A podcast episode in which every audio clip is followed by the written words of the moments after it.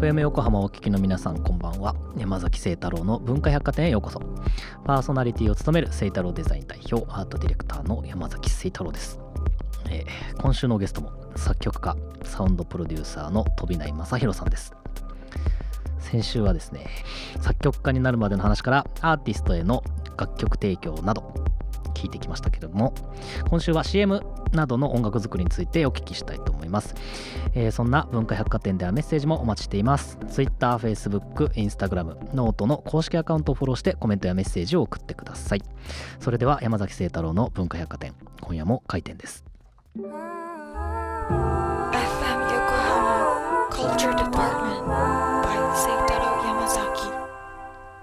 先週に引き続き今週のゲストも飛内将大さんです。よろしくお願いします。よろしくお願いします。先週言ったけどいい声だよね。本当ですか。はいえー先週どんな話をしていたのかは文化百貨店のウェブサイトの方でアップをしています。ああと公式ノートもですね、えー聞き逃したという方は文化百貨店で検索をしてぜひチェックをしてみてください。ということで、えー今週はですね、まあ、CM 等々聞いていければと思うんですけれどもすごいあれですよね。CM 音楽もたくさんやってるんですよね。そうですね。クノールカップスープ。あ見たことあるな。ああ、パンテーン最近流れてます。鈴木スペーシアカスタムニベアグーグル全部知ってる。これだってみんな知ってません？みんな知ってるよね。まあ企業として知ってますもんね、そもそも。知ってますよね。でよく見るしね、はいはいはい。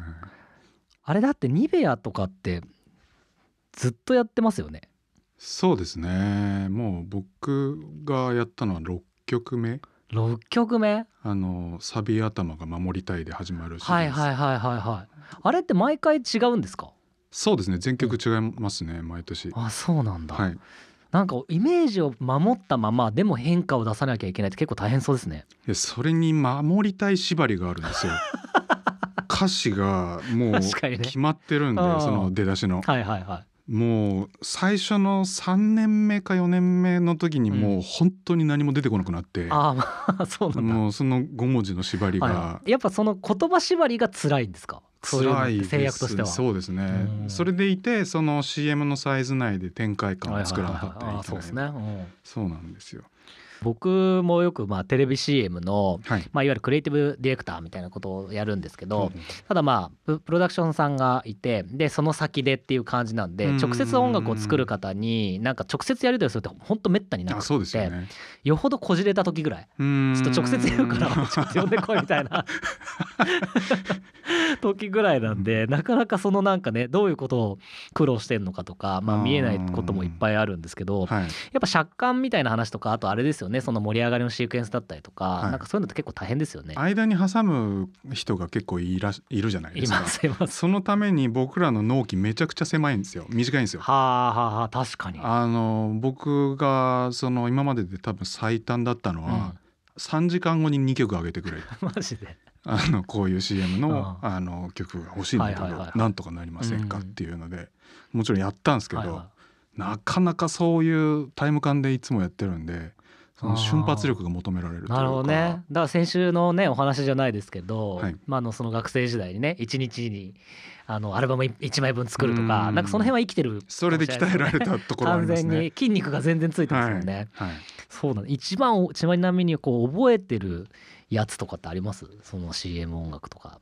難しいですけど今やもうちょっと作りすぎて、うん。あのまあでも思い入れがある曲はやっぱいっぱいあって、うん。最近だとゼスプリキウイの CM おおはいはいはいキはい。ウイブラザーズが踊って、あああれね。はいはい。あの二人二人っていうか二体そうですね。二体？そうですね。ゴールドとグリーンが、ああそうなんだ。あの曲なんかはやっぱり思い入れがあるというかちょうどそのコロナ禍で世の中すさんでる時というかん。にああいう救われる CM に携われたのはすごいなんか良かったなと思います。なかなりあのうん。子供がいる家庭うん。の人からムービーが送られてきたりとかああなるほどね。うん確かにそういうのありますよね。そういうなんかほっこりする。そっかだから CM だとなんだろう意図しない人にうん。なんか届いていったりとかもしますもんね、そうなんですよ普段のねねミュージシャン系とちょっと違って。青森にいる両親からもまあ見たよっていうのは毎回のように来ますしその日本全国でまあ見れるわけじゃないですか。確かに確かに、なのでそういうところは楽しいですよね。そっかそっか。だから名刺代わりにもなったりしますもんね。そうですね。いうのってね。うん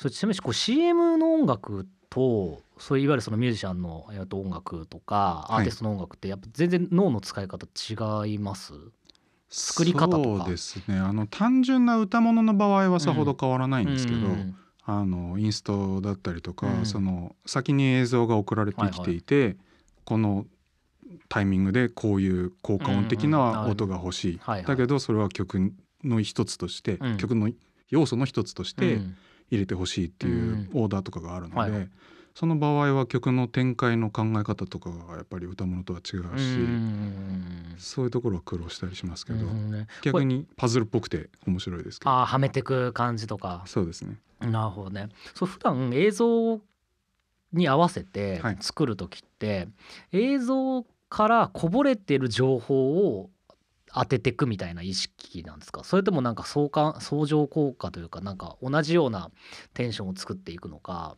あなんか映像との関係性みたいなのってなんかあります？それはやっぱり曲による曲というかそうん。の作品によるんですけど、多いのはやっぱり相乗効果を狙ったものが多いと思います。うん。なるほどね。うん、海洋圏みたいに倍にするみたいな。そうですね。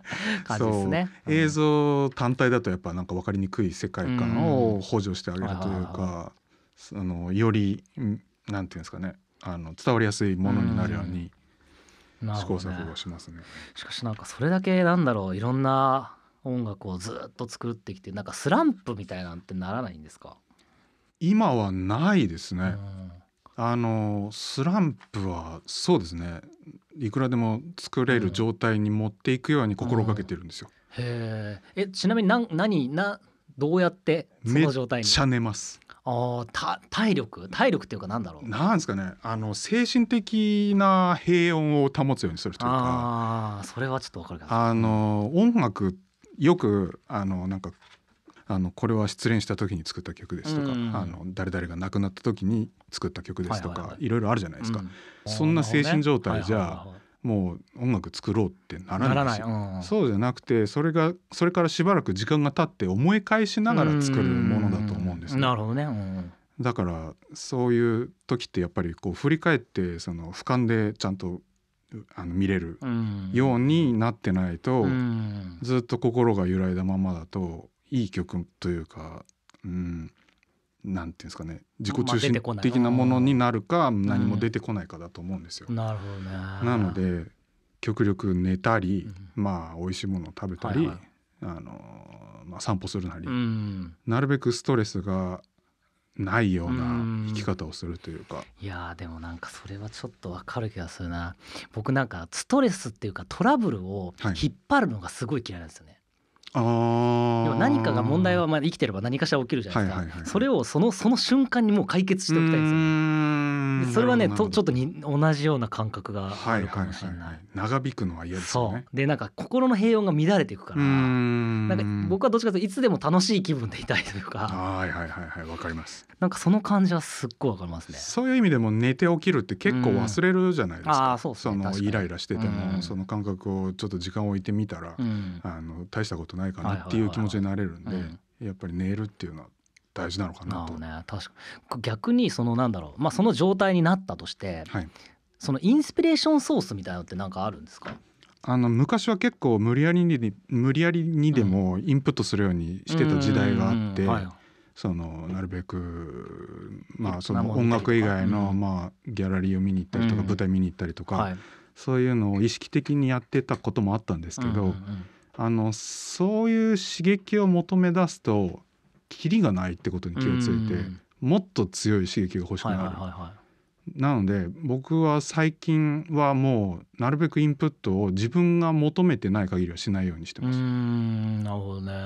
本当に欲した時だけインプットしてそれ以外はもうアウトプットに徹する。うん。出なくなったら寝て起きる、なるほどなるほど、うん。それが僕のルーティン的にはいいのかなと。あーなるほどね。だあれですよね。なんだろう。すごいし体に素直な感じですよね。そうです。ね多分。そうですね。なんだろう。この間ね誰かが誰かが言ってたんだよな。なんか俺はなんかやす足りない成分が分かるみたいな話しててその人あ食べ物のですか？食べ物。あそれわかりますね。でそれと漢字ちょっと似てんのかなと思って。今ベータカロチン足りないからこれ食べようみたいな。はいなんかそういう吸収の仕方ですよね。そうですね、ん。体が欲したもはいのはいを取るようにする、うん。なるほどね。それが一番いいんじゃないかなと思いますけど。うんでもまあ確かにそうかも。ん。ちょっとそのストレス耐性という面では全然ないなってこの間思って、あのちょっとコロナ禍であの普段のルーティンとは全く違うことになったじゃないですか、うんそのご飯食べに行ったりとか、はい飲みに行ったりとかできなくなったら、かなりすさんじゃって心がああもう何にも曲も出てこないし、はいはいはい。ああそうなんだ。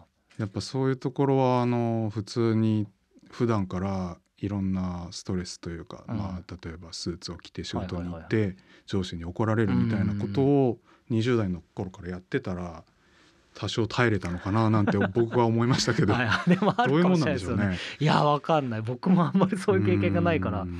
あれですけどね。でも確かにたなんか体勢はね僕どんどんなくなってってる気がする。あやっぱそうなんですかね。昔に比べて。うーん。なんか昔の方がなんかその辺をこう尖まだそれが丸くなったってことなのかな。あー。わか俗に言うねそうですか俗に言うね。はい。じゃあここで一曲いきたいと思います飛内さん曲紹介お願いします。えっ、と先ほどお話ししたニベアブランドの CM 曲なんですけど、えーニベアブランド 2020CM ソング。井上龍馬願い。FM Yokohama Culture Department by Seitaro Yamazaki.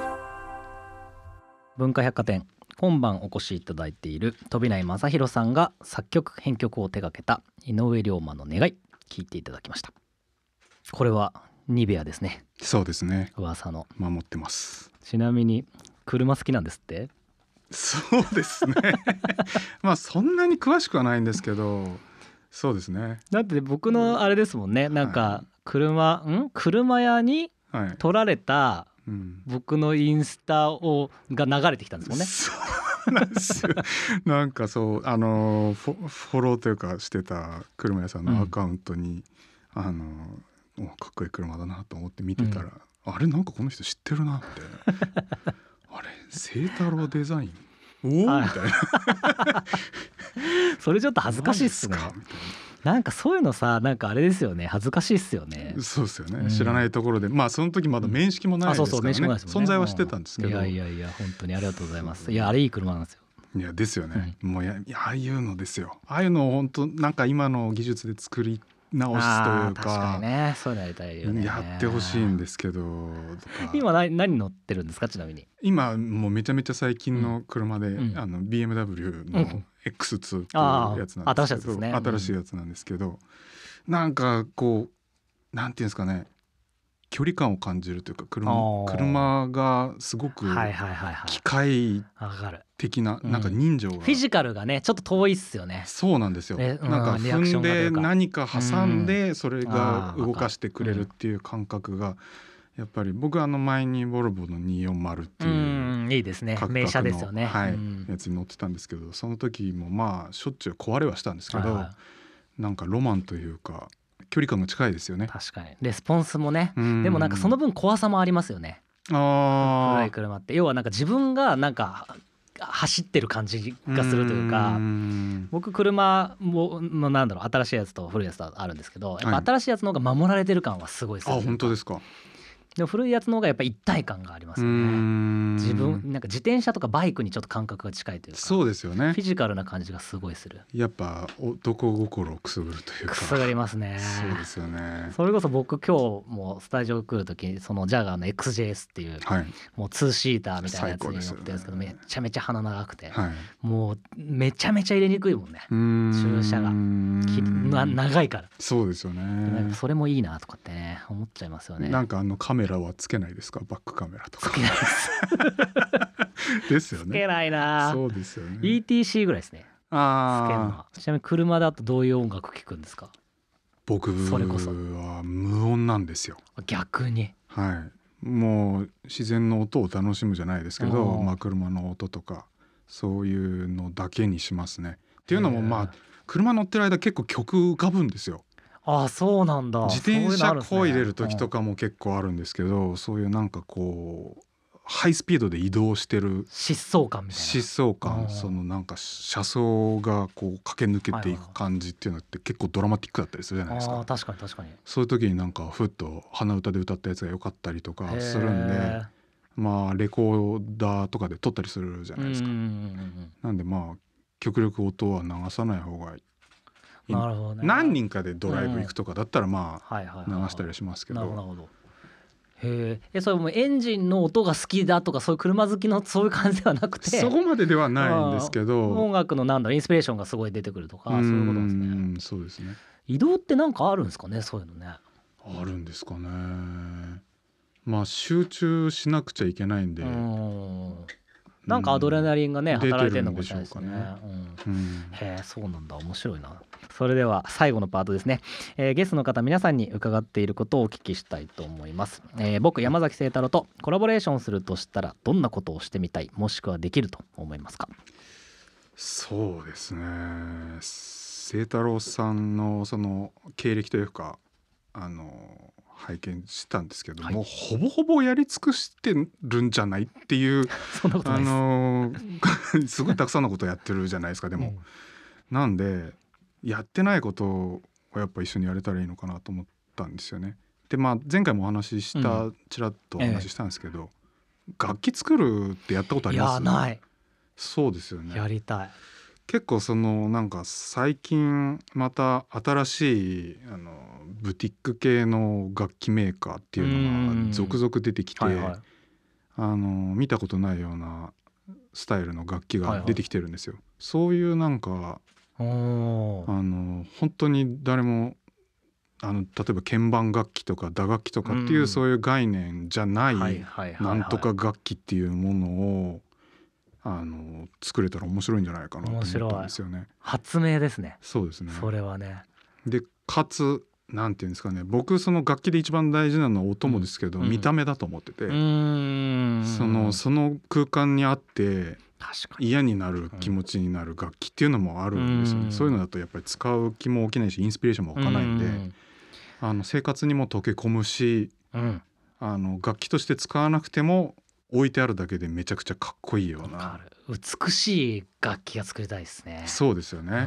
うんなんであんな美しいんだろうって思いますもんね。全く弾けないけど。バイオリンとかそうバイオリンとかすいごい。造形美が。信じられないっていう。あねんなものを何百年も前に作ってたっていうのはそれで人を感動させる音が鳴るっていううねん。両取りかって思いますもんね。そうですよね、うんそういうものを何かこう生み出せたらいいなと思います。僕一時期それこそ楽器作りたいと思ってたことあってなんかなんだっけななんか5年前ぐらいに YouTube かな。うん。なんかすっごいでかい複雑なピタゴラスイッチみたいな楽器作った人がいるんですよ。はいはい見たかもしれないです、うん、多分なんか結構話題になっててうん。僕あれ見てなんか楽器めっちゃ作りたいなって思ってたうんですよねその時。んそれやりましょう。やりましょうぜひ、うんちょっと普通にやってみたいそれ、うん。ありがとうございます。ありがとうございます。そして最後ですね、はい。えーこの番組のコンセプト文化百貨店という架空の百貨店があったとしてバイヤーとして一角を与えられたらどんなものを扱いたいですか？いやーもうさっきの楽器ですか？楽器やろいっぱい置きましょう。なんか斬新なやシつ、斬新でかっこいいやつをめっちゃ置くかな、いいですね。ちなみに今持ってる中ではい。一番なんか楽器として気に入ってるのって何ですか？持ってる中でというかその今まで扱った中で？あーめったに使わないものでもいいですか、もちろんもちろん、見た目とそのお音とか、うん。あの楽器性としてというか。そうですね、うん。マルバニーっていう楽器があるんですよ、マルバニー、はい、アフリカの楽器らしいんですけど、あの琴が琴ってこう片面に弦が張ってあっおてー。箱になってるじゃないですか、両面に弦がついてて左右ってことですか？左右につ上い下じゃなくて、うん。そうなんです。左右についててであのアコースティックギターみたいに穴が開いててあの音的には金属弦の琴のようなもんなんですけど両手でこうガシャガシャガシャ両サイドをガシャガシャ弾く楽器があるんですよ。首にこうストラップをかけて。あ持つんですね？置きじゃなくて、はいお置けないんですよ。あのうん。両サイドに弦がああったりしてそうなんですよ。置いて弾けないんで。うんその楽器はあの確かリサイクルショップで買ったんですけあどあそうなんですね。何これっていう見た目はいとは音もなんていうんですかね泣けるんですよね。説明の仕方が難しいですけど、まあ確かにね。うん。みんな見た目想像するのでいっぱいいっぱいですからね、はい、でうん。使い方もわからないんで、うん。チューニングもわかんないですしでも自分でこう変えれるんですよ。コマの場所を動かして。その楽器はやっぱ出会った時興奮しましたね。左右で違うチューニングにもできるしーなるほどなるほど。自由度というか。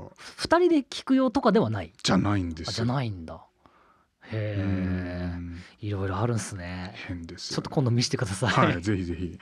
はい、ありがとうございます。えー最後になりますけれども、作曲家、アレンジャーとして、これからの目標、教えてください。えー目標そうですね音楽っていうもの自体ってうーんなんていうんですかねあの人によってはなきゃなくてもいいというかう、ん。うんもちろんああの世の中にどこ行っても流れてたりはしますけど、別に聞きたくない人は聞かなくても、まあい生きていくことはできる。うん。だけどあの必要な人にとってはもうなきゃうんもうダメじゃないですか。はい。でやっぱそういう人にとって生きていく上で、まあ、ちょっとでも支えになれるというかうーん生きていく上で必要なものなんていうんですかね、うん。でもまあ、すごいわかる。うんうん人生と並走していくというか。その人にとってのなんかいい思い出だったり、うん生活の支えになれるような曲をこれからも作っていけたらいいのかなと思ってます。なるほど。ありがとうございます。えー、飛びないさんとのトークは文化百貨店のウェブサイトと公式ノートでレポートをしますので、ぜひチェックをしてみてください。今回のゲストは作曲家、サウンドプロデューサーの飛内正弘さんでした。ありがとうございました。ありがとうございました。FM Yokohama Culture あの、まあ、僕車好きなんですけど自転車とかバイクとかもまあ好きなんですよ。で、まあ、コロナもあってちょっとなんか自転車通勤が流行ってますみたいな。でまあその前はですね僕自分でピストっていうまあなんて言うんだろうなシングルスピードというかギアの変換がないねめちゃめちゃシンプルなあの自転車を自分で組んででそれに乗ってたんですけどちょっとスタイル重視すぎてまあ疲れると。で、えーちょっと機能性重視というところで e バイクを買ったんですね。e バイクって皆さんご存知ですかね。最近いろんなまあ雑誌であるとかいろんなところでこう特集されているんですがいわゆる電気自転車ですね。でなんか電気自転車ってさあのママチャリのねなんかイメージがすごい強い人がまだまだ多いと思うんですけど最近の e バイクってめちゃめちゃこうなんだ進んでてで、まあ、いわゆるキャノンデールとか、まあ、富士とかね、まあ、そういう、まあ、名名車をいっぱい売っているメーカーさんが出してるんですけど、まあ、僕はその中のね富士のバイクを買いましてそれにね最近乗ってるんですね。めちゃめちゃ楽です。めちゃめちゃ楽だしなんだろうね。なんか移動初めて自転車に乗った時のなんかまあ小学生とかあと初めてこう原付を手に入れた時のなんか中学 中学生じゃない高校生か。高校生とかね。みたいな時の感じでなんかねすごい今日の話じゃないけどフィジカルがね移動にこうダイレクトにつながってく。だけど電気もうね矛盾したようなことを言ってるのはもう めちゃめちゃ分かってるんですけどなんか久々に新しいギアを手に入れたなっていう新しい種類のギアを手に入れたなっていう感じがしてねちょっとハマってるんですね。そんなわけで2週にわたって飛内正弘さんとお送りをしました。なんだろうさっきねちょっと音楽のソフトの話を裏で聞いてたんですけど僕 Mac でね iPhone なんですけどあのデフォルトで入ってるソフトあるじゃないですか。ギターの模様のやつ。であれの iPad、iPhone 版みたいなやつがめちゃめちゃ出来がいいっていう話だったんで、あのー本当に使ってるやつもさっき聞いたんですけど、とりあえず iPad、iPhone 版のその Apple のアプリからちょっといじってみようかなというふうに思ってます。